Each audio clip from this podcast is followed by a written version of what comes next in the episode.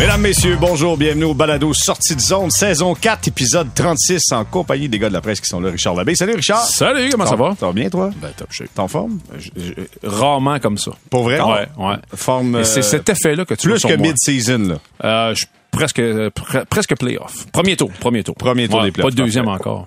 Simon-Olivier Laroche, salut. Salut, Jérémy. Ça va? Ah, c'est ben, écoute, c'est difficile d'aller aussi bien que Richard, mais Richard, selon mes propres standards, c'est bien correct. C'est correct.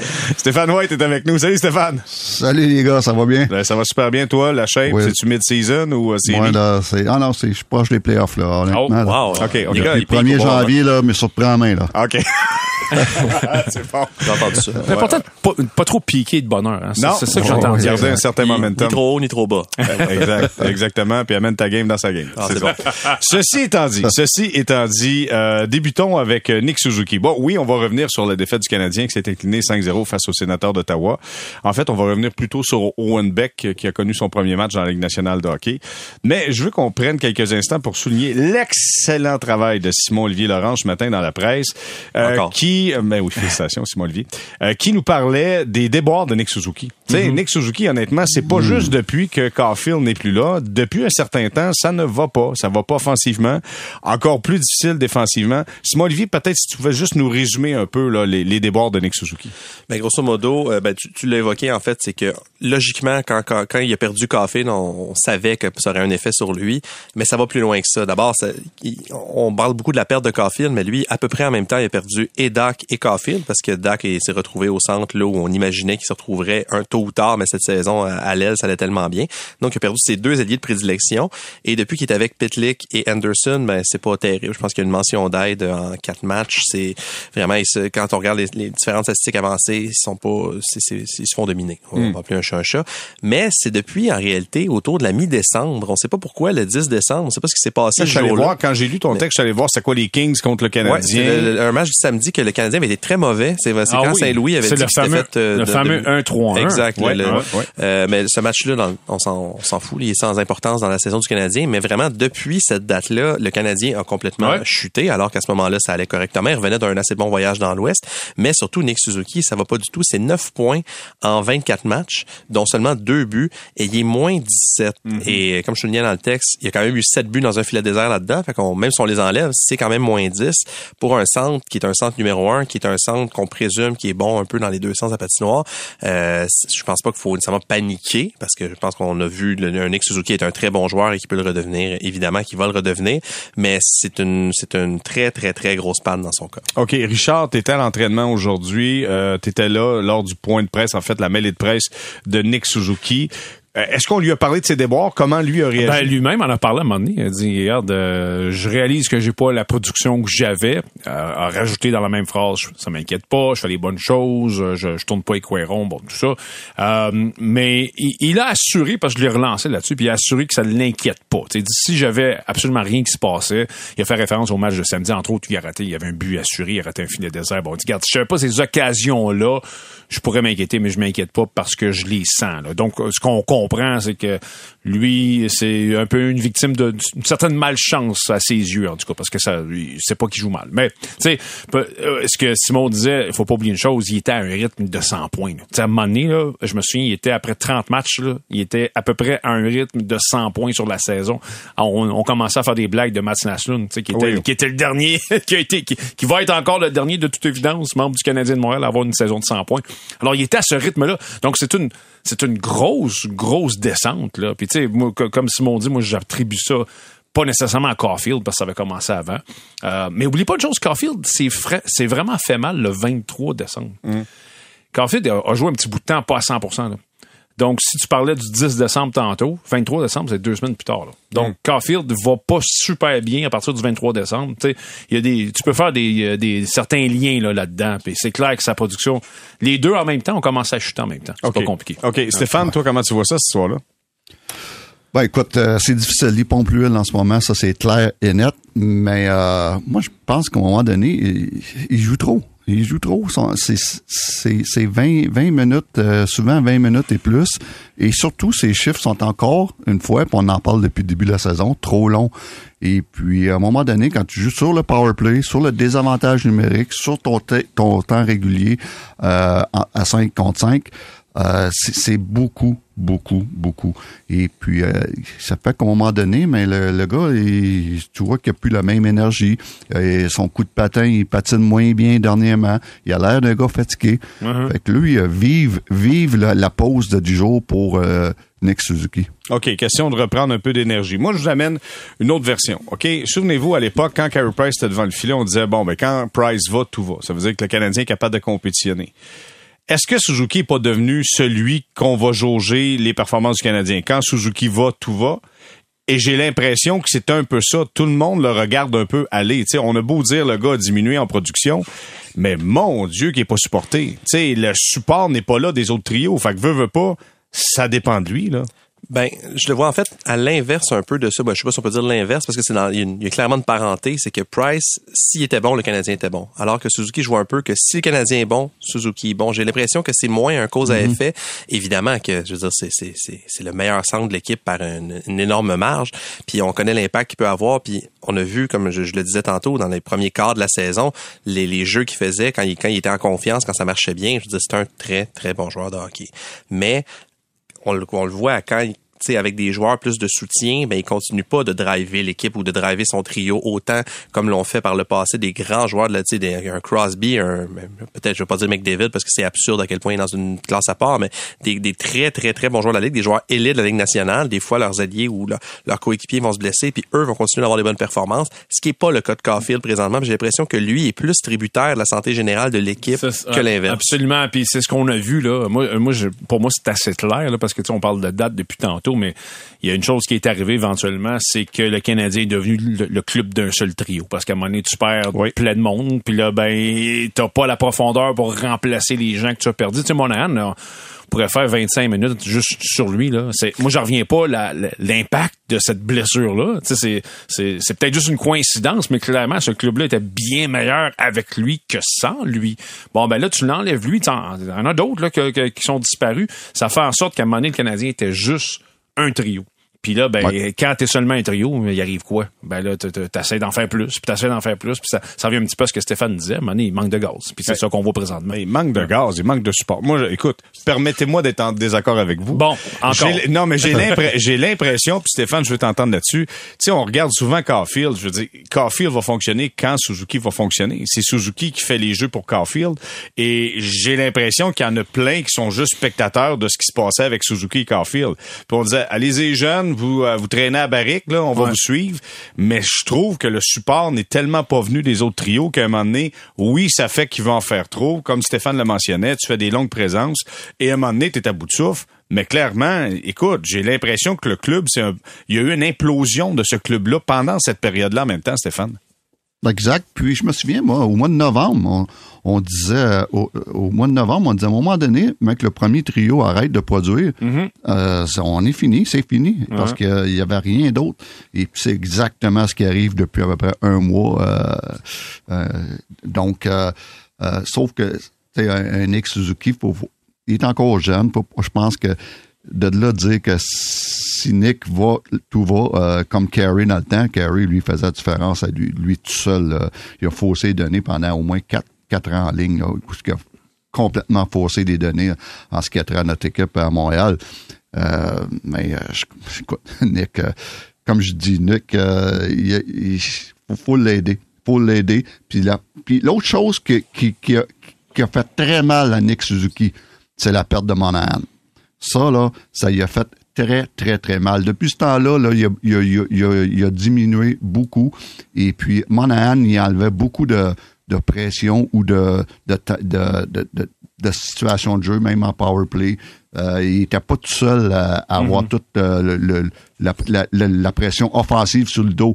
Euh, Monahan, il a aidé beaucoup. Ça, ça y fait mal aussi. Ben, la, la- Donc, la sécheresse de tout le monde est à peu près Oui, à peu près Ah avec cette- la date de son départ. Ouais, lui. Donc, pour résumer, pour résumer sur Su- Suzuki, euh, il a besoin d'aide de ses autres compi- coéquipiers, euh, puis il a besoin d'aide du tout de son coach. De dire, écoute, euh, Il en est trop en ce moment. Mais on a tous besoin d'aide quand on y pense. Oui, définitivement. Merci de le souligner, Richard. Simon Olivier, tu voulais rajouter quelque chose? Ben, en fait, je prends la balle au bon de ce que Stéphane vient juste de dire. C'est plus une réflexion qu'une critique parce que je, je on lui pas, j'ai pas posé la question comme ça. Mais quand on regarde l'utilisation qui est faite de Suzuki, évidemment, on, c'est, c'est le coach qui, qui, qui colle les shots. là. Tu sais, C'est lui qui fait les changements.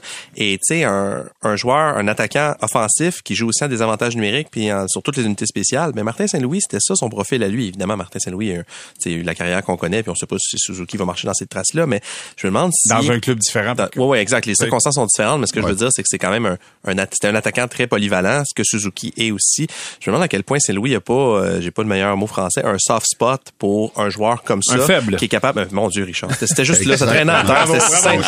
C'était mon Dieu, j'ai tout à apprendre. Un auteur euh, édité, je le rappelle, publié. c'est ça que ça sert. Alors tout ça pour dire, tu sais, puis je dis pas que Saint-Louis fait du favoritisme, puis je dis pas que c'est du mauvais coaching, mais il y a quelque chose que je me demande s'il n'y a pas un peu de mentalité de si moi je l'ai fait, lui il peut le faire. Ouais. Puis, puis euh, je me demande si c'est C'est c'est pas un petit peu de pensée magique, par contre? Tu comprends-tu ce que je veux dire par là? C'est que si je, le- si je le mets sa patinoire, on va peut-être, on va Ben, peut-être si- gagner. Si c'est le cas, exact. C'est moi, c'est ça que c'est comme ça que je le vois. Puis je pense qu'il y a des signaux à capter de Suzuki. Puis présentement, la base de régime est évidente. Je sais pas s'il y a des enjeux de santé, s'il y a une blessure qui traîne, euh, ce qui est pas nécessairement. Il y a pas Ben, de, il y a pas de signe clair de ça, Ouais. contrairement à Dvorak et Dak. De eux, on commence à savoir qu'ils sont maganés. Mais je pense qu'il y a des signes de fatigue pour Suzuki. La- le break tombe à point. Je pense qu'après ça, les, ces signes-là, il va falloir les attraper, les, les capter parce que l'année passée, il a joué blessé Suzuki. Il a joué longtemps en fin de saison. Il avait mal au dos. Puis il a continué de jouer Mais quand même. Puis le je pense qu'il faudrait être prudent par rapport à le ça. bout sur le- le- l'importance de bien entourer. Tu as, parlé du Lightning à l'époque avec Martin Saint-Louis qui était pas tout seul. Tu sais, moi, je pense, pas- je pense pas que Martin Saint-Louis aurait eu les chiffres, la carrière qu'il a eu, si il avait pas eu certains, certains acteurs de soutien. Je, je vais, je vais mettre Vincent Lacavalier là-dedans, tu sais, avec tout Soutien. C'est pas Vincent, le soutien. Euh, Brad Richards, Coles, non, mais euh, Brad Richards, Il y avait, il y tout un ouais. club qui était autour de lui. tu sais. Alors, je pense que euh, je, je, je, je, je présume qu'à un moment donné, c'est Martin Saint-Louis cet été, quelque part, euh, quand il va être en pêche avec Kent Hughes, va dire Hey, euh, Kent, te souviens-tu, quand moi je jouais pour le Lightning, là, que j'étais pas tout seul dans ce club-là? Ben, tu sais, là, ça te tenterait-tu de faire la même chose? Là? Je, sais- je sais Tu pas ça. qu'il va en pêche? Tu penses qu'il va en pêche? Ben, J'aurais pu dire OK, je sais pas, j'ai lancé ça au hasard. Stéphane, ça pêche-tu les gars de la nationale? Il y en a qui Ah, il y pêche, en a qui pêchent. Il y en a qui pêchent, euh, puis il y a toutes sortes de pêches, je peux vous Bon, dire voilà. Oh!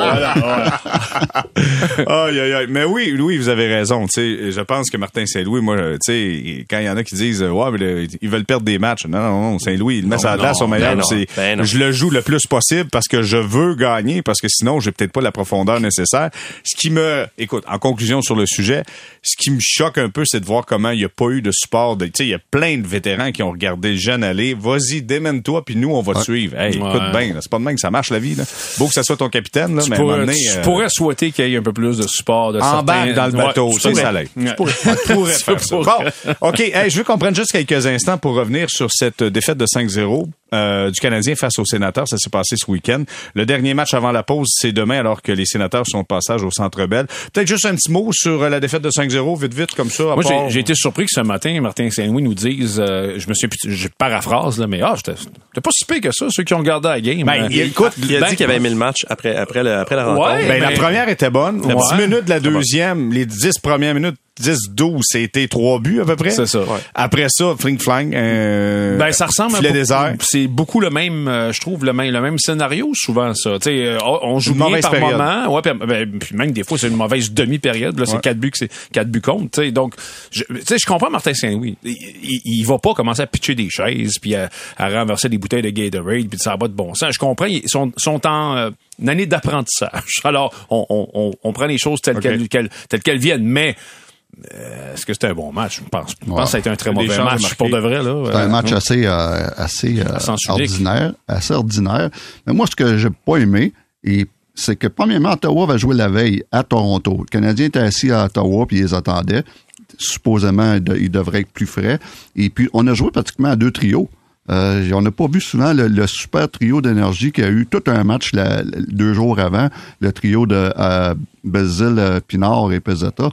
Et puis ça, j'ai été surpris de ça après, après la, la, performance qu'il va faire deux jours avant, que, ces gars-là soient pas beaucoup utilisés. J'étais surpris de ça.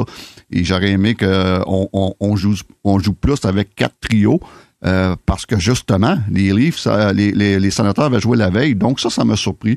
Euh, Donc, euh, j'aurais aimé, comme je te dis, j'aurais aimé que euh, surtout la, la ligne à, à- à Hervé Pinard et Basile, qu'il y ait beaucoup plus de temps de glace que ça. Hum, Il y a eu des chances quand même en première. Disons que le gardien des sénateurs Ouais, a fait la job. bon. Ouais, il a été bon, euh, En, première, là, t'es Ouais. t'es pas pire. Simon Olivier? Ben moi, c'est plus la, la troisième qui je trouve qui est passée un peu sous le radar dans la mesure. Il, il s'est passé 15 minutes avec le Canadien mettre une rondelle sur le filet. T'as raison. C'est près un petit peu moins que je pense que c'est 14-48. quelque Ça, chose c'est comme arrivé à quelques reprises Et cette c'est année. ça, exact. Et ils ont commencé la période à 0-3. Donc, tu sais, t'es en, t'es en retard, là. Fait que, tu sais, c'est- tu peux essayer d'ouvrir le jeu, tu peux, tu sais, c'est, c'est le temps. Est perdu, là. Il est perdu le match. Fait que, la, seule option, que t'as pour revenir, c'est de mettre beaucoup de pression. Puis, c'est vrai que le Canadien a eu de- des malchances, il a manqué le but, il a des tirs bloqués, mais je veux dire, il affrontait pas les Devils de Jacques Lemaire, là. C'était les sénateurs d'Ottawa. Fait que je pense qu'il y avait, il y a une possibilité de tirer au filet contre les sénateurs d'Ottawa. Puis, c'est pas arrivé. Puis, donc, après ça, en fait, j'ai trouvé que le, le point de presse d'après-match de Martin Saint-Louis était assez révélateur d'où en est rendu le Canadien. C'est qu'après une défaite de 5-0, le coach dit, mais j'ai pas haï notre match, j'ai bien aimé notre Ouais, match. Parce que, puis, je pense pas qu'effectivement, il y a eu, il y avait du positif à tirer de ce match-là. Mais le Canadien n'a pas joué un bon match dans l'ensemble. Ben, perdu 5-0. Il a perdu partant. 5-0, Ah, il y a eu un ça, indice. ça, Juste là, juste là, il y a quelque chose. À un moment donné, tu peux bien dire, c'est quoi le cliché, là? Le, le, le, le score reflète pas Ne l'allure reflète du pas match. mais du ça, à un moment donné, 5-0. Stéphane, 5-0, là, honnêtement. Dire que Ben, tu- 5-0, moi, moi, moi, je, je, je le vois plus comme un match qu'on a perdu 3-0, là, Exact. parce que le dernier, dernier but qui était euh, compté euh, après un, filet désert, le match était fini. Donc, je, je vois une défaite de 3-0. Mais moi, ce que je remarque du Canadien, c'est que quand tu joues contre des grosses équipes, ils ont peur de perdre. Donc, les joueurs jouent beaucoup avec beaucoup plus d'énergie. Puis quand on joue contre des équipes moyennes ou euh, plus faibles supposées que, que Ouais. le Canadien, on sort avec zéro énergie, comme pareil comme si on penserait que ce serait facile. Ouais, Et ils ont puis, tendance euh, à jouer au niveau de l'adversaire. Exactement. Je vois tellement là, un club là, que quand ils ont peur de perdre, là, ils ont peur de se faire défoncer là, contre les Maple Leafs, contre les Bruins, contre les bonnes équipes. Je vois une équipe qui, wow. et, et puis contre les équipes euh, moyennes ou, ou faibles, euh, non, euh, ils matchent pas ça. À quoi qu'on peut euh, euh, dire euh, la raison, expliquer pourquoi ça arrive? C'est-tu l'inexpérience? C'est-tu... C'est quoi? Ben, moi, je pense que c'est ça. C'est un club qui, de, de jeunes qui manquent de maturité. Des fois, on, c'est, sans dire qu'on respecte pas l'adversaire. c'est, c'est comme on, on se prépare pas pareil. On n'a pas le même sentiment d'urgence. Et puis ça, mais c'est, une, une question de, de, de, maturité. Ouais, Martin Salon en a parlé ça à quelques reprises de, de, cette, de cette manière, plus une habitude. De, de, de, de- les, les gros soirs, les soirs d'importance, ce club-là est comme transporté par une certaine émotion. Oui. Samedi soir à Ottawa, Tranquille, il y a hein? pas, il y a pas de, Ouais, je, je, je vais jamais blâmer personne de pas être émotif un samedi soir à Canada, mais euh, si j'étais si payé des millions de dollars pour l'être, je réussirais à trouver. Ça, c'est un bon point. C'est un bon point. Ils sont payés, peu importe si t'es samedi soir. playlist, j'écouterais de la musique avant. Eh. Non, mais il y a- Martin Salou a touché ce point-là à quelques reprises cette année, puis c'est c'est exactement ce que Stéphane vient de dire. Puis c'est inexplicable. Ben non, c'est pas inexplicable. Ça, ça témoigne probablement de, de euh, oui, D'un de- manque de de- maturité. de- ouais, exactement. Un manque de maturité. On mais ça fois- revient, ça revient au coach un petit peu ça. Hey, mais tu vois, parce que selon moi, le capitaine du Canadien de Montréal, c'est Martin Saint-Louis. Tu sais, c'est le fun de Nick Suzuki, mais c'est Martin Saint-Louis le leader. Fait que c'est à lui aussi peut-être de- d'en donner plus un peu dans des matchs où tu sais que tes jeunes, ils vont un peu dormir sa switch. Ça, c'est ça revient qui tout le temps. Ça revient tout le temps. Ce que j'ai déjà dit, c'est euh, je- Scotty Bowman disait tout le temps, dans le temps que j'étais avec les Blackhawks, et euh, Scotty était avec nous autres, et puis il disait tout le temps, mes meilleurs speeches étaient contre les pires équipes. Ouais. Parce que j'avais peur de la préparation de mes joueurs. Il dit, c'était pas, c'était pas compliqué d'avoir des bons speeches contre les Bruins à ce temps-là ou contre les, les, les Islanders de New York. C'était pas compliqué parce que je savais que mes joueurs seraient prêts. J'avais pas moyen de, de faire le cheerleaders dans, les, dans la chambre. Mais quand on jouait contre les Rockies du Colorado, puis les Capitals de Washington, et puis les Barons de Cleveland, là, j'avais besoin d'avoir mes meilleurs speeches. il a pas dû parler souvent, Scotty, parce que dans ces années-là, je pense qu'il perdait six fois par année en moyenne. Ouais. Pour notre, pour notre jeune public, c'est toutes des vraies équipes qui viennent d'être nommées, D'ailleurs, Note à notre jeune public. D'a- D'ailleurs, c'est un, c'est un scandale que le, puis euh, je suis content donc, qu'on parle des barons de Cleveland. C'est un scandale que ce, ce logo-là, ce chandail-là ne soit pas achetable nulle part. C'est un scandale. Je le dis tout de suite, tu sais, on trouve, on trouve des chandails des, des Whalers de Hartford, Ouais. des Nordiques, c'est bien correct. Mais le, Et même le- les Seals les clubs. même les Seals, mais le, ma- le maillot Ouais. blanc, le maillot blanc des barons de Cleveland et, et dans mon temple de la renommée personnelle. Bon, Ah, voilà. c'est bon, c'est bon, avec le numéro 27 de Gilles le Meloche. ben oui. Voilà. J'étais pas prêt à toute cette controverse-là. C'est- Commentaire je suis ébranlé. éditorial. Je suis ébranlé. OK, les gars, euh, parlons avec intelligence quelques instants. Mais là, c'était intelligent. C'est parle- super intelligent. Ouais, oui. Euh, Owen Beck. Owen Beck qui a été rappelé, rappel d'urgence, euh, quitte euh, le, le foyer familial de Peterborough et euh, s'en va pour un match euh, chez le Canadien. Fait un petit souper avec Nick Suzuki le vendredi. Il joue son match le samedi. Premièrement, comment vous avez trouvé le travail de, de Beck dans ce match-là de, de samedi? Simon Olivier? Ben, très honnête, euh, c'est pas. euh, faut, faut le voir euh, froidement, dans le sens que tu sais, il y a pas de il est arrivé comme étant un joueur dominant, Ouais. et c'est pas non plus ce qui nous avait été euh, vendu. Mais j'ai trouvé euh, qu'il était pas largué du tout. Ils l'ont, je pense que le Canadien a quand même bien fait les choses dans les circonstances, parce qu'un rappel d'urgence des juniors, je veux dire, c'est il y a rien de banal là-dedans. là. C'est vraiment quelque chose qui arrive exceptionnellement dans la Ligue nationale. Donc c'est beaucoup de choses à gérer pour un jeune de 18 ans, et je pense qu'il a très bien fait ça. Je pense aussi que c'est un type de joueur qui est peut-être plus susceptible de bien manager ces, ces, ces situations-là, autant comme joueur que comme personne. Euh, j'ai trouvé efficace. Il y a eu des beaux, euh, des beaux flashs, un, un tir bloqué aussi en troisième que beaucoup, que ses coéquipiers ont apprécié. Euh, il, a, il, a fait, il a fait le travail. Moi, je pense que c'était c'était un bon, bon, une bonne petite audition. Richard? Ouais, et puis euh, ben ouais, je, je suis un petit peu d'accord avec ça. Puis c'est, c'est je- je- ça commence évidemment. Puis il- il- il- je pense que lui-même était s'attendait pas à ça certainement. Mais c'est un bon, un beau. Euh, Beau projet à long terme, je te dirais, parce que tu sais, on, on, on parlait un petit peu avec euh, avec les, les, les, les- les gens avant qu'ils soient rappelés, puis euh, je, je me souviens plus c'est qui, je me souviens plus si c'est Martin Saint-Louis. En tout cas, quelqu'un a dit Patrice Bergeron. Ben écoute, s'il est pour avoir une carrière qui est similaire à celle de Patrice Bergeron, Bergeron, oui. Même le ça trois va- quarts, même le trois ça quarts, va être dirais popé, ouais, même la moitié, je te dis, ça va être popé pareil, mais on va se calmer, hein, on n'est pas rendu là encore. Mais on voit certaines, moi, en fait, ce que j'ai vu, moi, c'est euh, une certaine intelligence du jeu. Puis ça, euh, ça s'en- ça s'enseigne pas, ça s'achète pas, euh, tu l'as ou tu l'as pas. Puis lui, bon, c'est juste un match, mais il a l'air à l'avoir. Fait que ça, c'est, c'est, c'est bon signe. Oui, Stéphane, vas-y. Ben, moi, je, moi, je, je l'ai, je l'ai aimé parce que il a pas mis le Canadien dans le trouble. Il faisait un job responsable, sans avoir eu des, des flashs, des wow, puis dire wow, il, il a tricoté, puis il a déjà joué deux, trois joueurs, puis non, mais il a, il a joué une, une game intelligente. Il a pas mis le Canadien dans le trouble. Euh, je- on parle de Bergeron. Moi, je veux dire, son- il peut rien que devenir un Philippe Dano. Ah, ça va être très Ah, excellent. Ça, ça va être excellent, oui. Ça va être excellent. Et puis, je vois euh, ces genres de joueurs qui, euh, qui va gagner des face-offs, euh, qui va être intelligent, responsable dans les deux sens de la patinoire, qui va jouer sur l'infériorité numérique. C'est le genre de joueurs que dans quelques années, les, les coachs vont adorer, adorer. Puis si, si, si il se développe comme qu'on pense qu'il va se développer, avec l'intelligence que ce joueur-là a, avec son hockey sense, ben, m'a dit un affaire canadien au centre avec Suzuki. Après ça, Dak, lui, peut devenir un très, très bon, troisième, ouais, ouais, centre. ouais. Euh, on va être en voiture. Ben, moi, je veux juste vous dire, je trouve ça, euh, je dirais pas le mot exceptionnel, mais je vais dire, je trouve ça remarquable ce qu'il a fait. Parce que on n'a pas vu un gars qui est parti junior et qui a joué le try-hard, c'est-à-dire euh, tout patiner, tout frapper, euh, up and down, en haut, en bas, puis ça finit plus.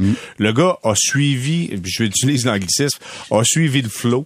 Il Ouais. était Le au- cours du match. était au même niveau que tout le monde.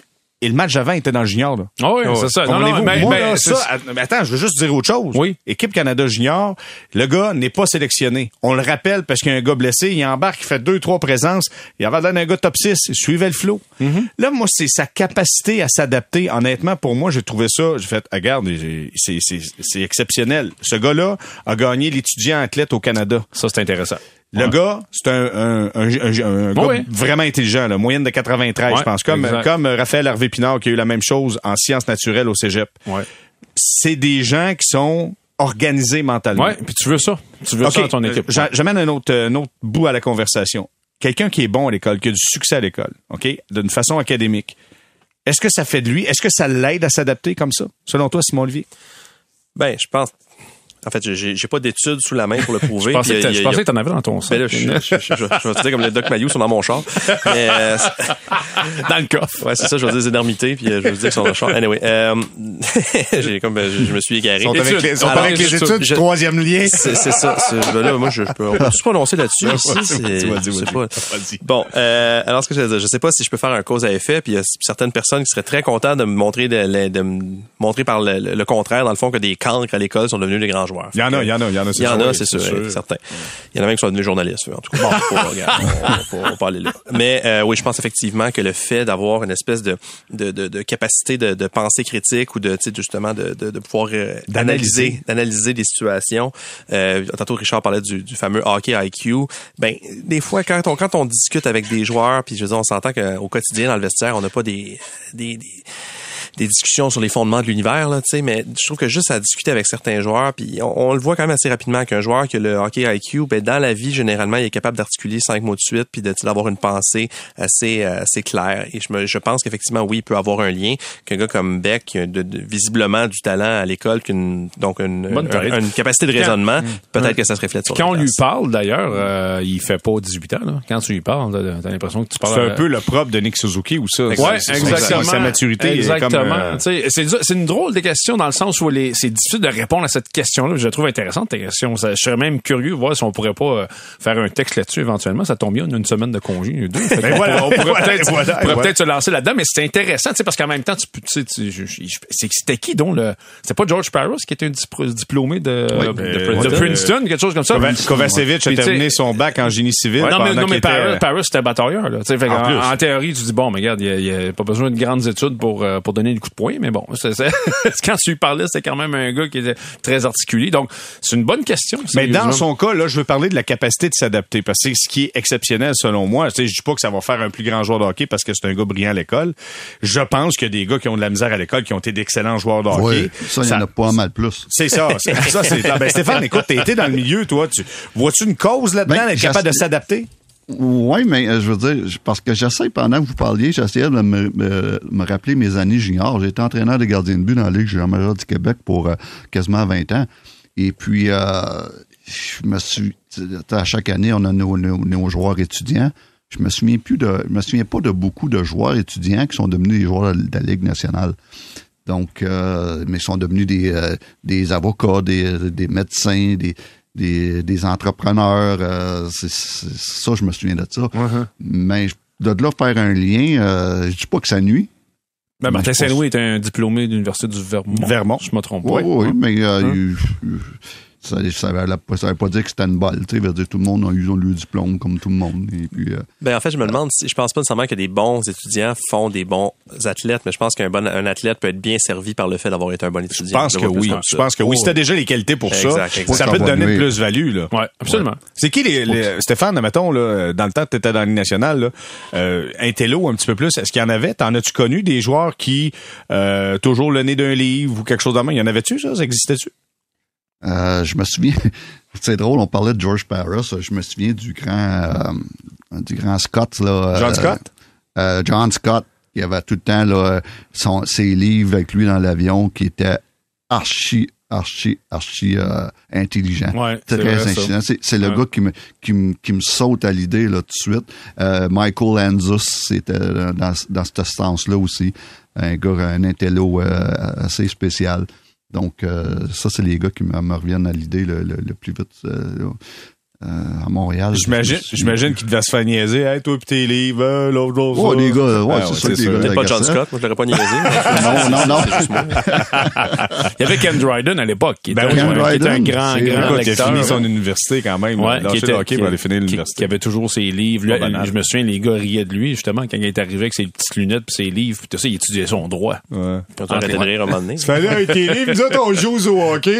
Voyons, c'est bien plus mieux. Je pensais pas entendre le nom de Michael Aujourd'hui. Je suis non, content. C'est une bonne journée. C'est une belle journée. C'est une grosse journée. Ouais, okay. oui. Ça avait été un élément important pour nous autres en 2010, euh, notre première Coupe Stanley. Il avait été euh, très bon. Bon, mais écoute, euh, content de savoir ça. Ce qu'on va faire, c'est qu'on va se reposer le cerveau pendant une courte pause, puis au retour, bon, on va se parler de quelque chose de, ben, j'allais dire de plus léger parce que c'est Instagram, mais c'est jamais un dossier léger. Angela, Angela! Ça, c'est la femme de Carrie Price qui est allée sur. Ah oui? Ça, c'était moi. Ça, c'était, oui, j'avais, j'avais les yeux je crois, je croyais revoir Jerry, ouais. Je viens vraiment de chanter. C'est Angela Price qui dit, on sera pas de retour la saison prochaine. Et, terminé pour le Québec.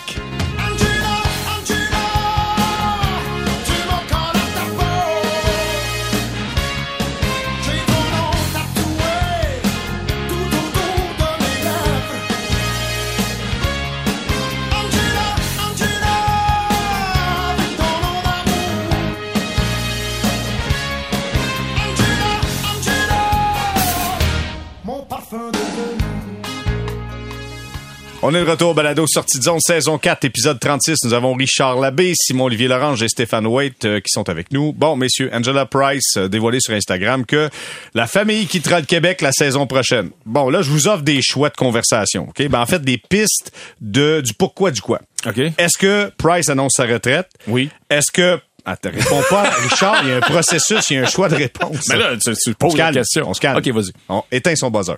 Ceci étant dit, donc, est-ce que Price annonce sa retraite la saison prochaine?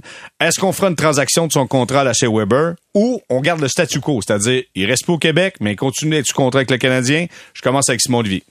Euh, je vais prendre une des deux, en fait, une des deux dernières options. La première étant la retraite. Pour moi, c'est inconcevable que Carey Price annonce sa retraite parce que euh, j'ai pas les chiffres à jour sous 30 les yeux, mais c'est 32 quelque chose. millions de raisons Exact. de pas la prendre. Exact- Exactement. C'est des, littéralement des dizaines de millions de dollars en boni de perf- euh, pas de performance, mais de signature, signature, ouais. auxquels il renoncerait. Donc, pour moi, Carey Price ne prendra jamais sa retraite avant que ce contrat-là soit terminé.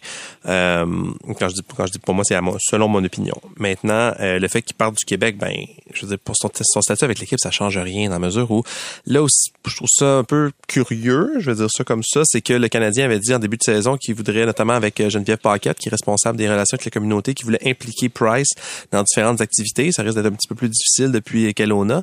Euh, mais tu sais, du reste, c'est tellement clair ce qui se passe avec Carey Price qu'il il va pas revenir. C'est- Je veux dire, le, le- grosso modo, quand il nous a parlé, c'était à part, à part une intervention du Saint-Esprit, mais ça allait pas se passer. Comment justifier Et, un contrat euh, dans ce cas-là? Ben, un contrat, je veux dire, il l'a signé, ce contrat-là. Puis il garantit. Pas- il, C'est- il- c'est- il est garanti. Ouais. le- le- il- je La veux dire, c'est- lui, il respecte la convention collective. Il y a rien, il- je veux dire, c'est pas. Il faut que tu prouves que tu essaies de faire un retour pour, Ben, euh, pour être Non, capable d'avoir ton non. Mais Chris, jouer, Chris non, c'est ça. Pronger est engagé par la Ligue nationale de hockey pendant qu'il est encore payé par un club. Ça, c'est d'ailleurs assez étrange. ça. D'ailleurs, assez étrange. ben, juste ce que je veux dire, c'est que Price, il contourne aucune règle. Fait que je veux dire, il n'y a pas de raison de se faire euh, forcer à la retraite puis renoncer à tout cet argent-là.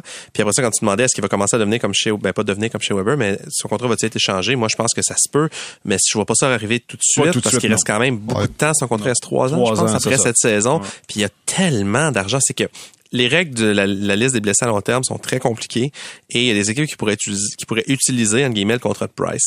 Mais il y a tellement d'argent et de durée en jeu que je je vois pas vraiment comment une équipe voudrait vraiment se, se, s'embarrasser, s'imposer ça. Je pensais que c'était impossible avec Weber. Et il y a quelqu'un qui en a voulu. Peut-être que quelqu'un va vouloir de Price. Ça a coûté Dadonov, très, quand même. très, mais ça a coûté Dadonov. En fait, pour le, pour le Canadien, c'est parfait parce que Dadonov, il revient pas. Fait que le Canadien va avoir effacé le contrat de chez Weber, ce qui est mieux que de l'avoir. Est-ce qu'il pourrait faire une passe comme ça pour euh, Price ou peut-être en souffrant plus, entre guillemets, en prenant un plus mauvais contrat que celui de Dadonov? Peut-être, mais je, Je pense qu'il y avait, surpris quand il y avait des raisons médicales aussi à, à- à ce que Carey Price devait rester ici cette année parce que bon, il fallait qu'il soit ici pour le camp, entre autres, parce qu'il fallait qu'il qu'il- qu'il soit vu par, par euh, l'équipe médicale de l'équipe pour, pour déterminer justement là qu'est-ce qu'on allait déclarer à la Ligue nationale. Alors, il y avait cette raison-là. Je pense qu'on lui avait demandé aussi de rester. euh, Simon, Simon Olivier a parlé de, euh, de, de, de choses qu'il devait faire avec l'organisation, mais c'est une des choses aussi, ça, parce qu'on l'a vu un petit peu se promener récemment pour faire les activités de promotion. Donc, ça. euh, juste savoir, selon toi, est-ce qu'il annonce sa retraite? Est-ce qu'on fait une transaction de contrat là chez Weber ou on garde le statu quo? Euh, il va annoncer sa- ben, il, annon- il va prendre sa retraite, oui. Il va- euh, quand, quand le contrat va être fini, il reviendra pas. Euh, L'échange de chez Weber, j'y crois, mais pas maintenant. Peut-être dans la dernière année du contrat, je dirais. Pas avant. OK. Stéphane, comment tu vois ça, toi? Ah, je vais être plate, je suis euh, totalement d'accord avec Richard. Euh, écoute, euh, Je pensais que tu allais nous dire, je vais être plate, il revient la semaine prochaine. C'est ça. Non, écoute, c'est le statu quo, euh, clairement. Puis euh, y a un rachat, aussi, je veux dire, il y a un- un- un- on, échange son contrat. Moi aussi, je pense que ça va être dans les la dernière année, euh, peut-être, si ça arrive. Donc, euh, on c'est le statu quo. Euh, pour moi, j'ai pas de trouble à ce qu'il revienne. C'est pas une surprise qu'il s'en aille euh, à, Ca- à Kelowna, où ce que, euh, il y a, sa, sa maison, puis il y a toute une place là-bas, et puis qui, qui a fait rénover là, dans les dernières années de A à Z. Et puis, euh, donc, c'est pour vivre là. Et puis, euh, donc, euh, c'est, pour moi, c'est, c'est tout à fait normal qu'à un moment donné, euh, ils veulent retourner chez eux. Et puis, euh, non, euh, moi, je, je vois, je vois pas là, de, rien de, cha- de, de changement. Ah, puis oubliez pas une chose, excuse-moi Stéphane, là, ceux qui Oui. s'imaginent encore qu'il va y avoir un miracle, l'année passée à deux reprises, il a tenté de revenir à chaque Non, fois non, ça, ça, a c'est bloqué. clair, ça, chaque fois clair. ça a bloqué. Mais expliquez-moi une chose, je, je suis peut-être le cancre du groupe, mais je veux comprendre quelque chose. Pourquoi l'an passé, chez Weber ne parlait pas aux médias? Parce qu'il avait peur de mettre tout le monde dans le pétrin? Ah, c'est parce qu'il voulait pas mentir. Il voulait pas mentir. Pourquoi? Parce qu'il voulait pas dire la vérité. Dans le sens La que vérité étant- étant, tu joueras plus une, une game Que de ta vie. que j'ai pu, ouais. Donc, il voulait pas dire qu'il jouerait plus jamais un match parce qu'il voulait continuer à avoir son contrat. Exactement. Bon, c'est quoi la différence entre Shea Weber et Carey Price? Ben, il Carey a pas de Price. différence, c'est la même chose. C'est la même chose. Donc, encore là, on a tenté de montrer que Weber est encore un peu impliqué avec le Canadien en, en le faisant venir une fois de temps en temps. On, a- on fait ça cette année. Comment tu peux arriver l'an prochain, t'en aller dans un autre, dans une autre province et demeurer impliqué en montrant que tu es supposé d'être encore Chez Weber, il n'était pas à Montréal non plus. Chez Non, non, t'as était- ben oui, t'as était- raison. était- Oui, ben, oui. Je monte, je vais dire à l'étranger. Dans l'Ouest, dans l'Ouest canadien. c'est, Ben, il était, oui, oui, il était loin. il était, il était loin. Ouais.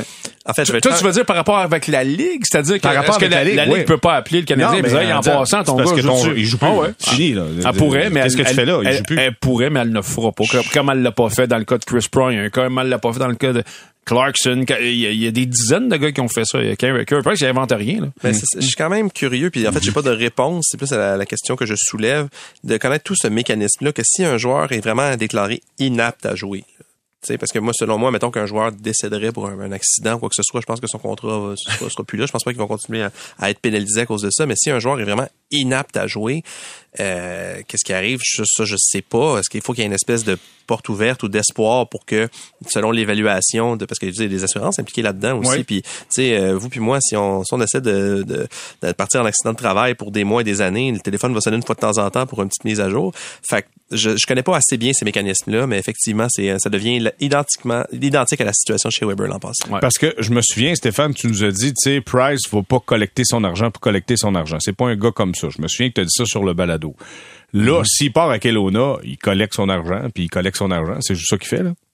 Oui, mais euh, écoute, c'est les, les, les, les risques euh, pour une organisation, c'est les risques de signer n'importe quel joueur. Dire, si, si le gars est plus capable de jouer, il faut que tu le payes jusqu'au bout. Puis euh, c'est c'est quelque chose que les joueurs ont d'acquis euh, dans, dans des contrats garantis. Une très Donc, euh, grosse victoire pour euh, les joueurs de la Ligue nationale de hockey Ouais, quand ils ont eu exact. ça à la table. Donc- Ouais. La- les joueurs de football n'ont même pas eu ça. Là. Les joueurs de la Ligue, Non, non, de la c'est Ligue ça, nationale de football n'ont pas, ça. Ils ont Ouais, pas grand-chose. Exactement. Puis Hum, euh, pas c'est quelque chose que les joueurs ont acquis euh, dans le passé avec des négociations. Donc, tu peux pas, il n'y a pas personne qui peut y reprocher de dire, Ah, euh, je vais aller chercher mon argent jusqu'au bout. Non, non, non, non, pas du tout. Mais écoute, je me questionnais à savoir c'était quoi ce grand mystère-là l'année passée de chez Weber, si on arrive Ouais. dans la même situation avec Price cette année. Mais bref, voyons la suite des choses. Maintenant, parlons des sénateurs d'Ottawa qui seront les euh, derniers adversaires du Canadien avant cette longue pause quand même. C'est quoi? C'est 10 jours quand même, le Canadien? Ouais. 10 jours au complet. Dix sans- jours Ils reviennent, ils reviennent le 9, hein, c'est ça? Alors, Je Pause du match des étoiles en plus en même temps le week-end prochain et euh, par la suite donc on reprend l'action mais les sénateurs seront en visite donc pour euh, le passage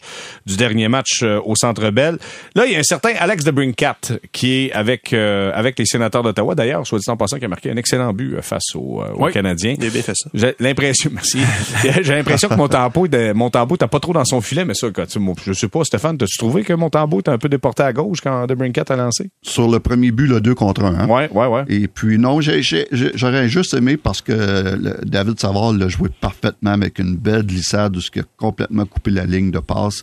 Donc, sachant ça, comme gardien de but, tout ce que tu as à faire, c'est de te concentrer sur le, le- le- le porteur de la rondelle, donc le défi un petit peu plus. J'aurais aimé qu'il le défie un petit peu plus. Et puis, mais à quelque part, c'est quand même un bon lancer, mais j'ai pas aimé la façon que Samuel l'a joué quand même dans, à cause de la façon que Savard a bien joué. Il a tellement bien joué, sa- sa glissade était parfaite. Mais tu sais, le Brincat, c'est pas son premier puis c'est pas son dernier but qu'il Non. va marquer dans la nationale. C'est un marqueur naturel. Bon. L'avenir de The Brincat avec les sénateurs d'Ottawa. La fin de la présente saison, il sera euh, joueur autonome avec restriction, droit à l'arbitrage.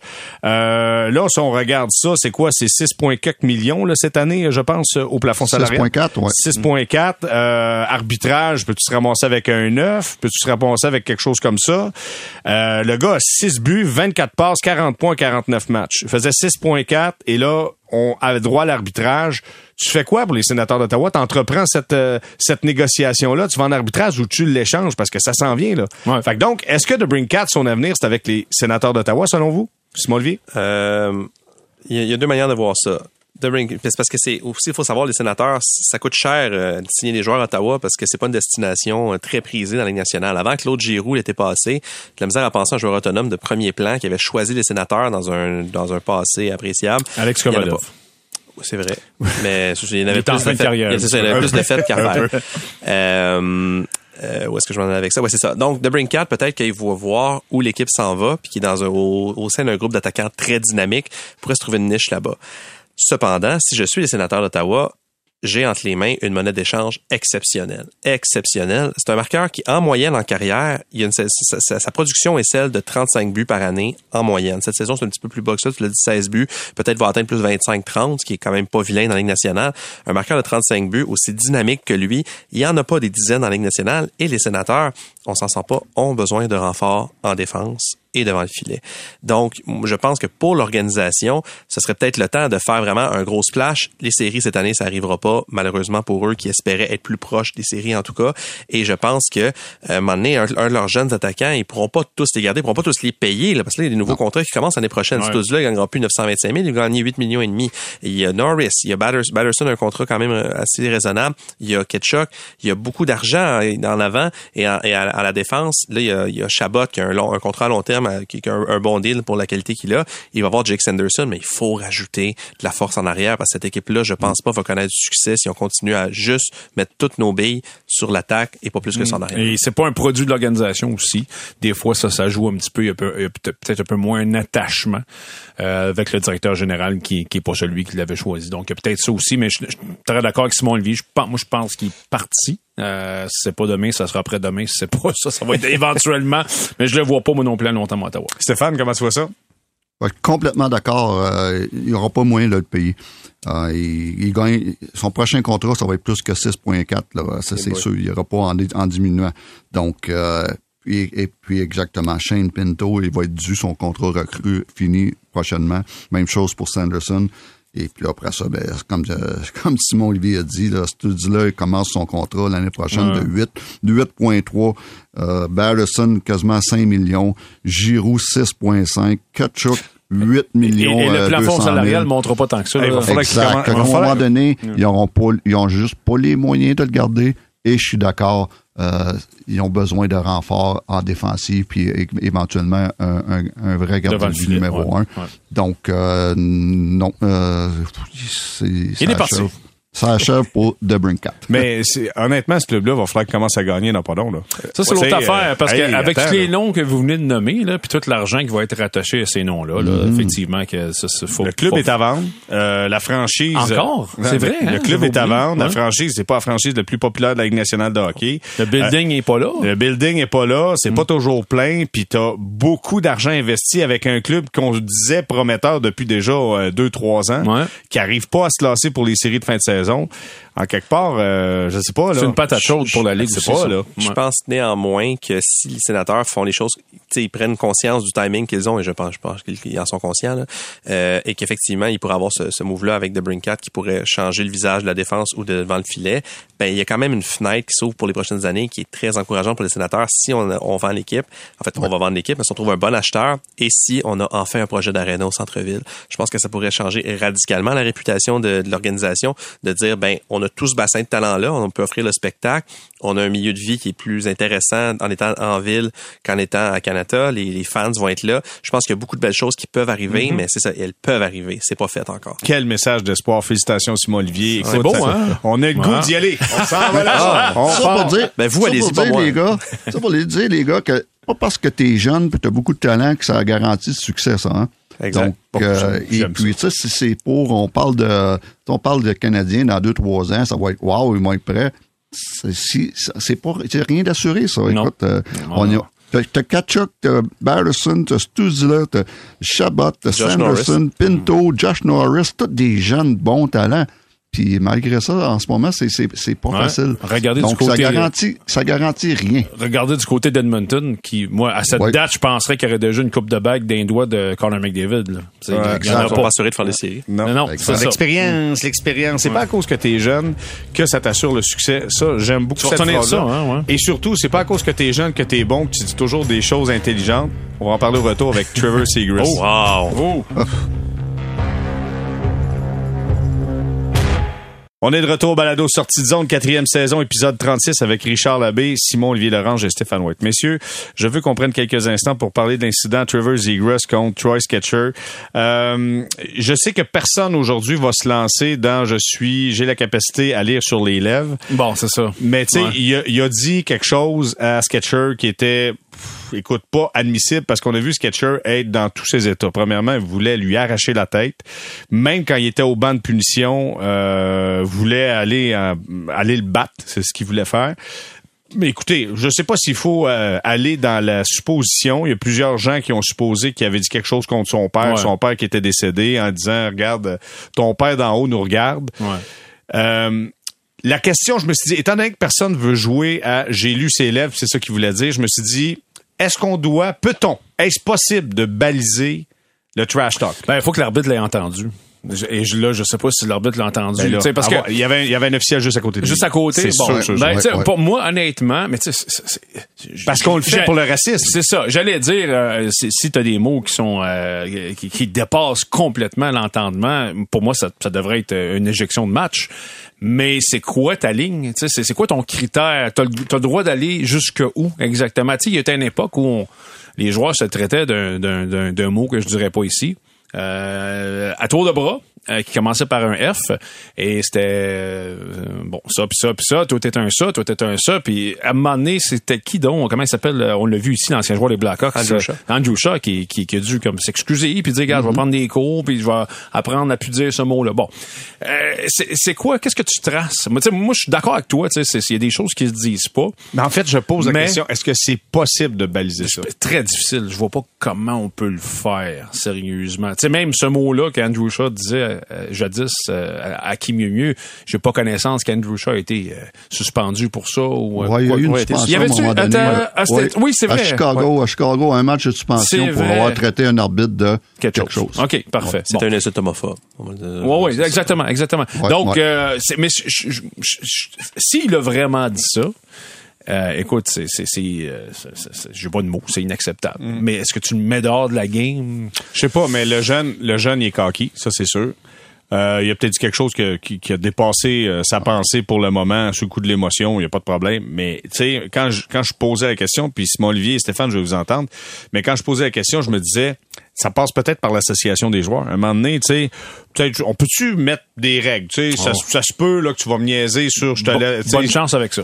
Non, Ça mais si tu le fais, non, mais si tu Non, le fais pas, je veux Ouais, dire, ouais. tu, tu fais quoi? Tu, tu laisses Non, aller des enneries? Stéphane, vas-y. C'est, c'est, ça, c'est inadmissible quand ça, ça touche personnel, des, des, euh, des, des choses personnelles, qui est la famille, euh, ta femme ou, euh, ou, tes, enfants, ou, tes, ou orientations ou ta couleur ou quand ça touche à des affaires de même, c'est c'est pour moi c'est zéro tolérance. Puis si moi j'espère que la, la ligue va faire une enquête.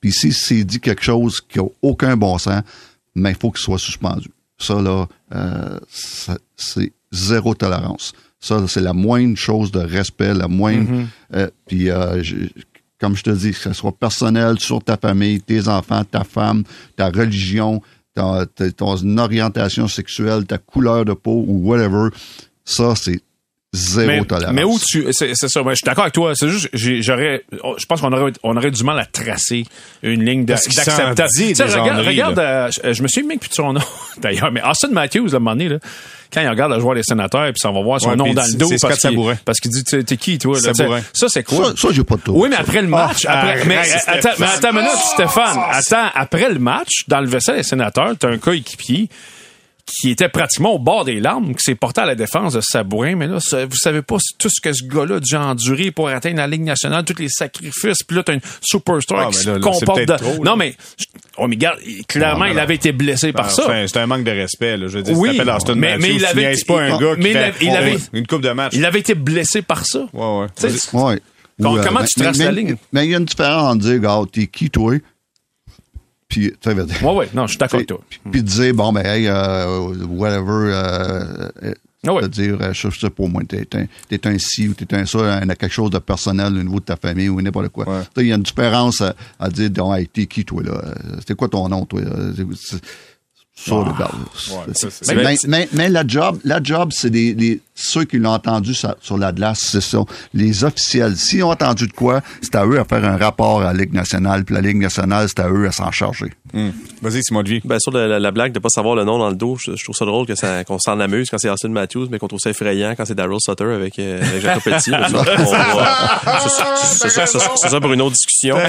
Euh, ben, en fait, dans tout ce que vous avez dit, les gars, je suis assez d'accord avec vous, mais il y a quand même une ligne qui est, fa- qui est relativement facile à tracer dans ce qui a été dit, c'est la, la- la ligne discriminatoire. Ouais. Donc, quand on parle euh, euh, orientation sexuelle, identité de genre, euh, le- le- le- évidemment origine ethnique, etc., ça rentre dans la discrimination. Donc, c'est pas, je dirais pas que c'est facile à trancher, mais je veux dire, c'est plus objectif.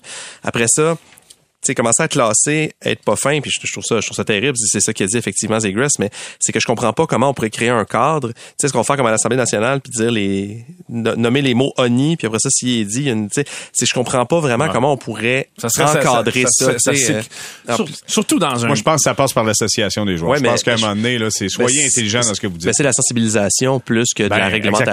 exactement, Parce qu'après ça, je vois pas comment la Ligue pourrait dire, ben, tu peux dire ça, tu peux pas dire Non, ça, non, si c'est pas de la discrimination. Alors qu'on est dans un sport où les, où c'est, c'est prévu par le code, par le règlement, que les gars peuvent se taper sa gueule. Ben oui, c'est ça que on arrête le jeu puis ils se battent. C'est ça que j'allais dire. on n'est même euh, pas capable de régir les blessures. Tu sais pourquoi? On a des hauts du corps puis des bas du corps. Tu sais pourquoi?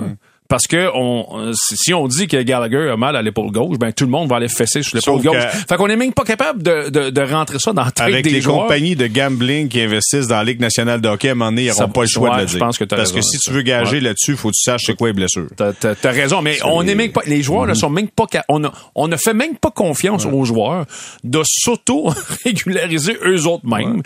Si je te dis que le gars d'en face il est blessé à l'épaule gauche, peux-tu, s'il te plaît, ne pas, le, ne pas le frapper? J'en ai une bonne pour vous autres, Stéphane, je veux t'entendre. OK? Euh, là, on dit, on va se fier sur la Ligue nationale de hockey pour éviter que ça soit discriminatoire dans ses propos. Si les officiels font une référence de ça, ils font un rapport de ça à la Ligue nationale. La Ligue nationale de hockey, qui est supposée être une ligue inclusive, a laissé aller Provorov, Ben oui. a laissé aller Ah, les ça, Rangers ben de oui, New York, qui ont décidé au complet D'annuler? d'annuler le chandail euh, pour la fierté gay, décider de pas faire ça, puis on dit absolument rien, puis vous me dites qu'on va dire, on va donner une punition ou une amende à un gars qui a dit quelque chose ça quand il y a juste l'officiel qui l'a entendu, jamais dans son temps. Non, je suis d'accord avec D'accord. toi. Je suis Jamais. d'accord C'est, la pire ligue pour ces choses-là. Tout, bon tout sens. ce qui est enjeu social, dans n'importe quelle strate, c'est la pire ligue. Ça a Il y a aucun même pas proche, tu sais, c'est, Ben, Je, je dis pas que la Ligue nationale va le faire.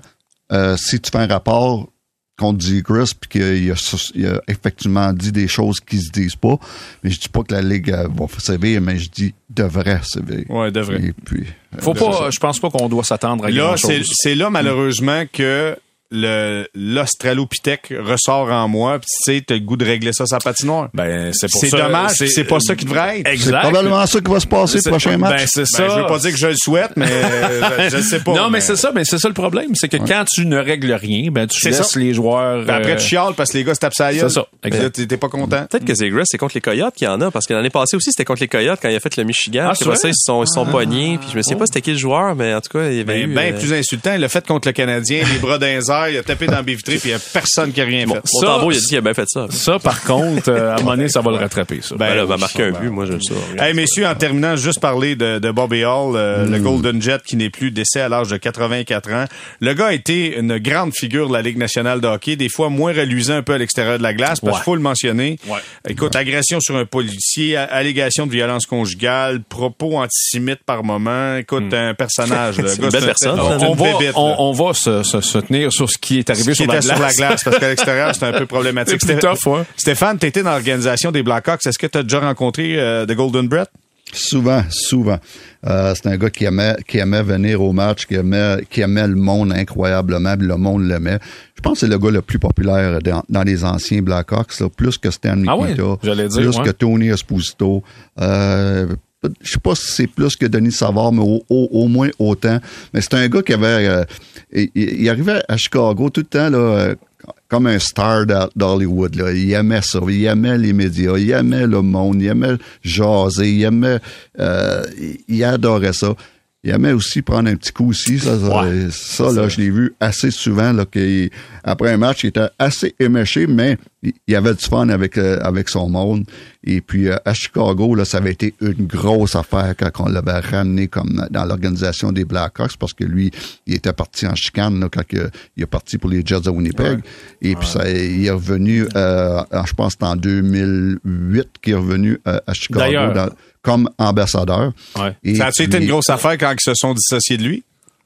euh, je pense que oui, a- l'année passée, ça, hein, ça s'est fait l'année passée Ouais. quand ils, euh, ils ont pas, ben, ils ont bien passé ça, ils ont pas renouvelé son entente d'ambassadeur. Bon, on savait tout pourquoi, euh, à cause de tout ce qui est euh, Toutes ces les, affaires-là. les Ouais. allégations puis des choses de l'extérieur. Mais, mais comme, comme, comme bonhomme, tellement il a un, swag, il, est attachant, euh, c'est un, gars qui adore conter des histoires, un conteur d'histoires, un gars, euh, un gars qui euh, flamboyant. Euh, j'ai adoré l'avoir en entour de- du, du locker room. Je sais que les joueurs l'adoraient. Il aimait aller voir les joueurs après match. Et puis, et puis quoi, toute une carrière aussi. Là. On Ouais. parle de. Et, d'ailleurs, un des plus grands moments de l'histoire du hockey, euh, quand Bobby Hull est avec les Jets de Winnipeg dans l'association mondiale, je pense que c'est sur YouTube, s'implique dans une dans une échauffourée. Et euh, lors de la bagarre, je jouais avec pas de casque à l'époque.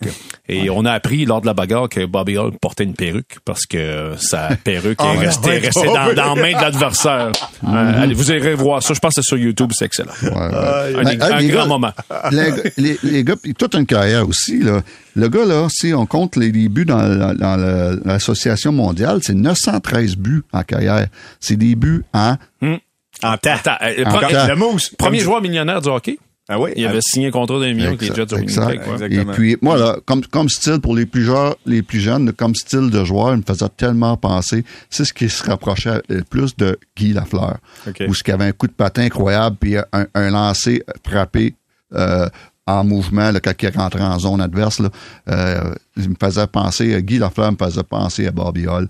Mais euh, toute une carrière. Et puis, euh, ça fait mal à Chicago depuis trois ans. Là, on a perdu Mikita, Esposito, puis Hall. Euh, c'est que les- le temps passe. Ouais, et en introduction, j'ai dit Golden Brett, qui était le fils, mais là, c'est Golden Ah, Jet. ben oui. Golden Ouais, Brett, qui vrai. était pas pire, qui, qui a marqué quelques-uns, lui ci Il faut souligner également sa courbe, qui était très loin d'être légale. Hein? C'est incroyable. Ça, c'est vrai. Vu, ça? Ouais, ouais, ouais, ouais. Et Stan Mikita aussi, écoute, c'est une banane, là. Ouais. Une banane. Ça fait longtemps d'ailleurs qu'on n'a pas pincé personne pour coupe illégale. Ça existe plus, ça. Et hein? si, il Ça existe encore? J'aimerais voir, voir Ça le hockey existe. de Le Alexander règlement existe encore, ouais. Ouais. Le règlement Ouais, mais existe on, encore. mais on laisse aller. On regarde-tu le, le bâton d'Ovechkin à un moment donné, Stéphane?